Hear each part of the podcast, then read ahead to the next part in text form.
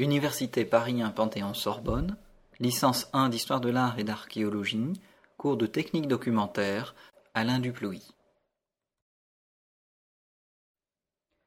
Cours numéro 2. Les révolutions archéologiques du XXe siècle.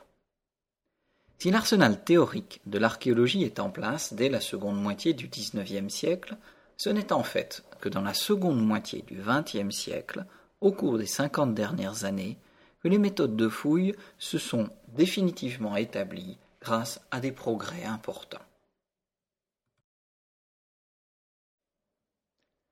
Point 1. La fouille stratigraphique. L'existence d'une stratigraphie archéologique a été reconnue dès le XIXe siècle et a permis à divers savants, dont Boucher de Perthes, de démontrer l'ancienneté de l'homme et de proposer une chronologie relative de l'humanité. La stratigraphie ne joua pas pour autant un rôle dans la fouille, qui se limita encore bien longtemps à dégager les vestiges du sol, sans en tirer tous les renseignements possibles, bref, à la quête du bel objet. C'est à l'archéologue anglais Mortimer Wheeler, 1890-1976, scientifique de premier plan et homme de terrain, que l'on doit les principes de la fouille stratigraphique. Il les appliqua dès l'entre-deux-guerres en Angleterre et en Inde, et il les théorisa ultérieurement dans un livre célèbre paru en 1954, Archaeology from the Earth. À la base de la méthode de Wheeler réside le constat du chaos qui préside généralement aux grandes fouilles. Ouvriers en trop grand nombre, absence de plan directeur, d'organisation du travail, de chef de chantier, etc. À l'inverse, Wheeler écrit Le fondement de la fouille scientifique est la coupe attentivement observée et relevée de manière adéquate. L'activité humaine et l'action naturelle ont toutes deux imprimé une marque dans le sol, ont produit une stratification. À la superposition spatiale de dépôts correspond donc une succession temporelle. La fouille stratigraphique consiste à identifier chacune de ces strates en analysant soigneusement la texture, la couleur et la granulométrie, de manière à établir une chronologie relative des différents niveaux identifiés. Par cette dernière, on entend la hiérarchisation temporelle des unités stratigraphiques, US, les unes par rapport aux autres. La relation entre deux US peut être d'antériorité, de postériorité ou de simultanéité toute couche placée au-dessus d'une autre est en théorie chronologiquement postérieure à celle-ci. La numérotation des US est croissante et suit l'ordre de progression de la fouille, c'est-à-dire des niveaux les plus récents, 1 correspond au sol moderne, jusqu'au sol en place, niveau géologique exempt d'activité humaine. De cette reconnaissance de l'importance de la stratigraphie découle chez Wheeler une division géométrique de la zone à fouiller en carré. L'installation d'un carroyage à l'échelle du site ou d'une partie de celui-ci est le deuxième aspect de la méthode Wheeler. Dans l'exemple présenté, le secteur à fouiller est divisé en carrés de 5 mètres de côté. Des bermes, larges d'un mètre, sont réservées sur les côtés de chacun des carrés. L'espace fouillable par carré ne représente donc plus que 16 mètres carrés, au lieu de 25 mètres carrés, soit une économie de 36%, non négligeable en temps et en argent. Il en résulte une structuration géométrique à la fois horizontale, pour la commodité de l'enregistrement, et verticale, pour l'accumulation de coupes stratigraphiques. De manière à éviter que le quadrillage ne se superpose à des structures et que de ce fait il les masque, Wheeler recommandait de l'appliquer selon une orientation oblique par rapport aux structures reconnues d'emblée. Poursuivant les réflexions de Wheeler, Edward Harris fit paraître en 1979 un ouvrage fort influent, Principles of Archaeological Stratigraphy, qui a offert plusieurs avancées significatives. L'unité stratigraphique peut correspondre à une strate, épaisse ou réduite à l'épaisseur d'un sol, mais aussi à un mur, à une fosse, voire au contour de la tranchée de fondation d'un mur, etc. L'une des améliorations apportées à la fouille stratigraphique par Harris est en effet la reconnaissance des interfaces. Celles-ci représentent les limites entre deux couches, leur surface de contact. Dans la plupart des cas, la limite entre deux couches n'a aucune implication chronologique. Mais il existe des interfaces dites d'intervention qui correspondent effectivement à une action humaine qui n'a laissé aucune trace positive. Le creusement d'une fosse, la tranchée de fondation d'un mur, etc. On parle alors d'interfaces négatives qui sont dotées d'un numéro d'US.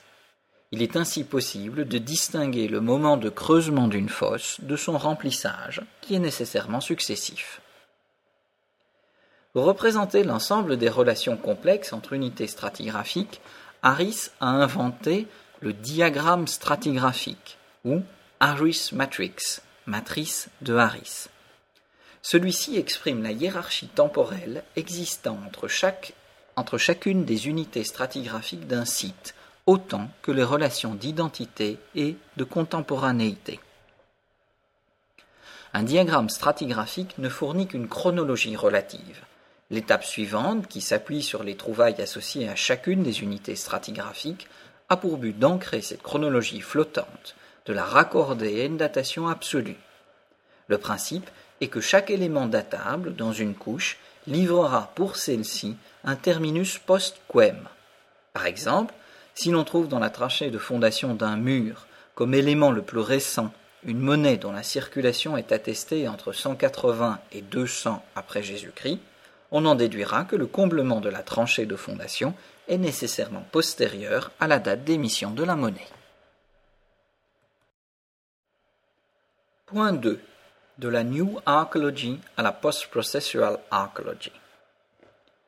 Dans les années 1960, l'archéologie traditionnelle subit une offensive sans précédent en provenance du monde anglo-saxon, visant à redéfinir ses visées et ses méthodes. Lewis Binford fut le représentant le plus influent de ce qu'il est convenu d'appeler la New Archaeology. Dans un article célèbre de 1962, intitulé Archaeology as Anthropology, Binford se livrait à une critique radicale de l'archéologie traditionnelle sur le thème Nothing written before 1960 is worth reading. Rien de ce qui est écrit, était écrit avant 1960 ne vaut la peine d'être lu. Selon Binford, l'archéologie aurait tout simplement manqué son but. Cherchant à redéfinir la nature de l'archéologie, les tenants de la New Archaeology souhaitait surtout couper les liens de cette dernière avec l'histoire et sa subjectivité pour la reprocher de la science et de l'objectivité. L'idée centrale est que les êtres humains sont des entités biologiques et que leurs productions ne sont donc pas différentes dans leur essence des productions du monde naturel, objet d'étude des physiciens. Les méthodes des sciences dures, à commencer par l'outil mathématique, doivent donc constituer un modèle pour les sciences humaines. Il ne s'agit donc plus seulement de décrire les civilisations passées, mais d'en expliquer les changements, l'évolution, les processus, d'où le nom d'archéologie processuelle dont on la qualifie parfois. Cette visée nouvelle passe par la formulation d'hypothèses et par la construction de modèles théoriques dont la validité et la pertinence doivent ensuite être testées sur les données archéologiques. C'est ce qu'on appelle une méthode hypothético-déductive opposée à une méthode inductive traditionnelle. La New Archaeology se situe ainsi, non du côté de l'histoire et de la contingence des événements historiques, mais bien du côté de l'ethnologie et de la formulation de modèles explicatifs, notamment en matière d'organisation sociale, comme c'est le fait de l'observation des sociétés primitives actuelles. Comme le proclamait Binford, Archaeology is anthropology or is nothing. L'archéologie, c'est de l'ethnologie ou ce n'est rien du tout.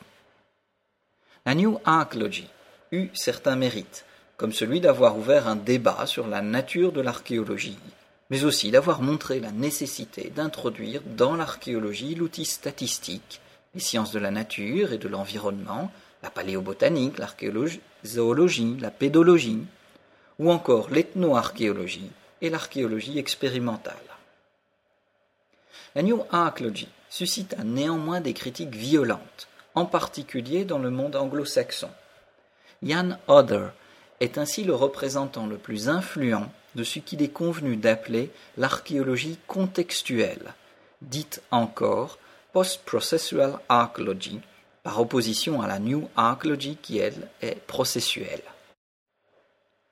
Oder réfute tout d'abord le postulat déterministe de la New Archaeology, qui permettrait de formuler des lois générales applicables indépendamment des lieux et des époques. Il réinstaure par ailleurs des liens forts avec l'histoire et les individus en tant qu'agents producteurs de culture matérielle. Point 3. La fouille horizontale. La New Archaeology n'eut guère d'adeptes en France et ses débats théoriques y suscitèrent d'ailleurs très peu d'écho. Pour quelle raison? C'est que, d'une certaine manière, l'archéologie française avait elle aussi amorcé un tournant vers l'ethnologie, tel qu'il était alors prôné par Binford. Dans les années 1960, le préhistorien André Leroy-Gourand développa sur le site d'habitat paléolithique de Pincefan une méthode de fouille originale, dite ethnographique. Appliquée à de petites surfaces, la fouille avait pour objectif de décrire avec le plus grand soin possible des groupes humains et leurs usages. La notion de décapage est au cœur de la fouille ethnographique. Il s'agit moins de creuser que de dégager une surface homogène tant du point de vue chronologique que de la fonction. Habitat, atelier de taille de pierre, etc.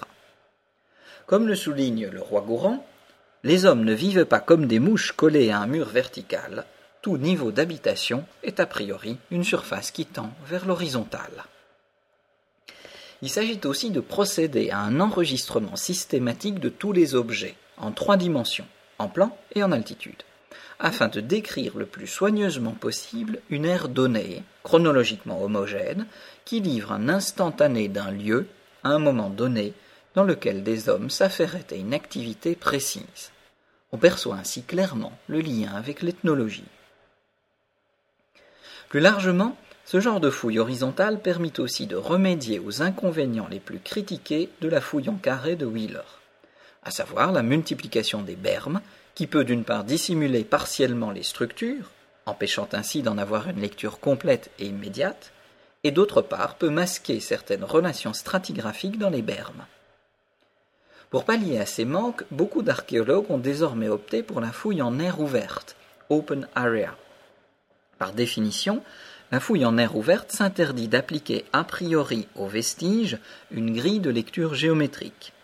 Elle est particulièrement adaptée aux milieux urbains, en raison de l'enchevêtrement des niveaux archéologiques, et aux fouilles d'habitats ruraux étendus, dont une approche morcelée ne saurait rendre compte avec toute la précision requise à la primauté de la chronologie s'oppose ainsi, dans la méthode définie par le roi Gourand, la nécessité d'une compréhension fine de l'organisation spatiale d'une époque d'occupation.